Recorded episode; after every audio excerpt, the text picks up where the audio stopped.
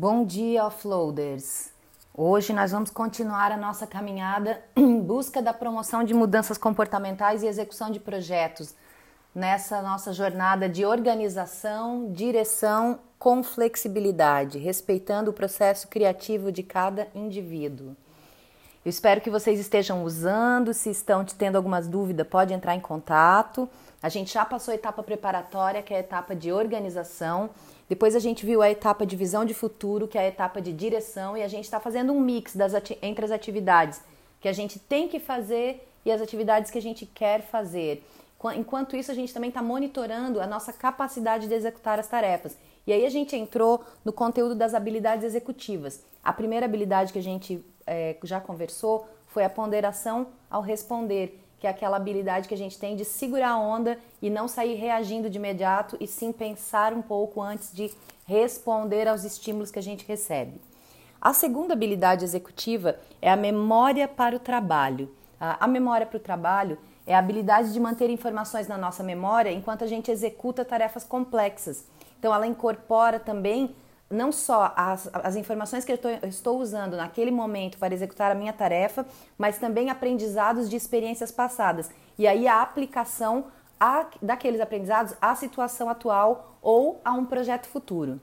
As pessoas que têm essa habilidade, elas se lembram de cabeça o que, que elas têm para fazer, o que, que elas prometeram fazer ou quais são os seus compromissos.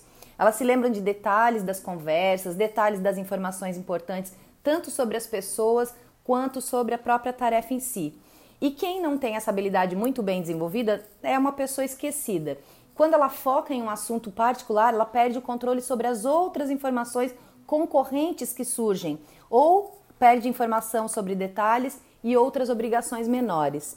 Então a gente a, a, gente tem assim dois tipos de memória, tá? Que é a memória de curto prazo, segundo a neurociência, que é a memória que está em uso no momento, quase como se fosse a nossa memória RAM. Tá? E a de longo prazo é como se fosse o nosso HD, todo o conhecimento adquirido durante a vida combinado com experiências pessoais armazenadas. A memória para o trabalho, essa habilidade executiva, é uma combinação, então, da memória de curto prazo e da memória de longo prazo. E ela não somente é uma questão de lembrar-se, mas de agir sobre as informações ou manipular essas informações de alguma maneira para executar as nossas tarefas. Então, como que a gente pode fazer para desenvolver a nossa memória para o trabalho se a gente tem isso não tão bem desenvolvido. A gente sempre vai ter três tipos de coisas para fazer, certo? Ou a gente modifica o ambiente físico e social, e ou social, ou a gente modifica a tarefa em si, ou a gente pede ajuda. São as três possibilidades para ajudar o nosso cérebro a começar a treinar isso e aí adquirir essa habilidade que a gente já sabe que leva tempo, dependendo da idade que a gente tem, vai levar mais tempo ou menos. Até os 25 anos, a neuroplasticidade está a todo vapor, é, onde a gente é, tá, ainda tem várias sinapses é, se formando e depois ela vai decrescendo à medida que a gente para de usar e também por causa do envelhecimento natural do cérebro. Então, quanto mais a gente usar, mais a gente vai desenvolver, né? Então, modificar o ambiente físico seria você colocar coisas que fazem você lembrar das coisas que você tem para fazer, ou você deixar a informação disponível ali, né? Colocar é, os, o objeto que você tem que levar, objetos que você tem que usar para fazer uma determinada tarefa num lugar visível. Ou você ter um quadro onde você anota suas tarefas e que fique visível. Não é só ter uma agenda, um repositório. É sim lembretes no, no seu ambiente. Você pode usar também a tecnologia para te dar determinados alarmes, né? E, e se você tem, tende a esquecer coisas como, por exemplo, carregador de celular, esse tipo de coisa que é enabler, né, que possibilita que você faça essa tarefa, mas não é exa exatamente ligada à tarefa em si, você deve é, se munir de ter essas coisas em dobro ou em três. Né? É, então você deixa um no carro, deixa um no seu trabalho e deixa um na sua casa. Assim você não tem você não vai correr risco de esquecer algo. Se você está é, indo viajar e você precisa de GPS, tenha o GPS do seu celular, mas se você se, se você ficar sem área, por exemplo, é bom de repente ter impressos mapas. Enfim, você pode usar uma série de recursos para te ajudar a lembrar ou para te ajudar como guia mesmo, né? Porque a gente não vai gravar tudo na memória, a gente não tem essa capacidade. Então, temos, mas temos limitações, né? Uma outra coisa que a gente pode fazer é modificar a própria tarefa em si. Então, o que a gente pode fazer é usar, por exemplo, checklists. Se eu esqueço como é que eu devo fazer determinada coisa, eu modelo aquela atividade e escrevo um checklist. E aí eu vou de item em item fazendo check em tudo que eu fiz e no final eu vou ter completado a tarefa. Então, existe um, um material que se chama The Checklist Manifesto.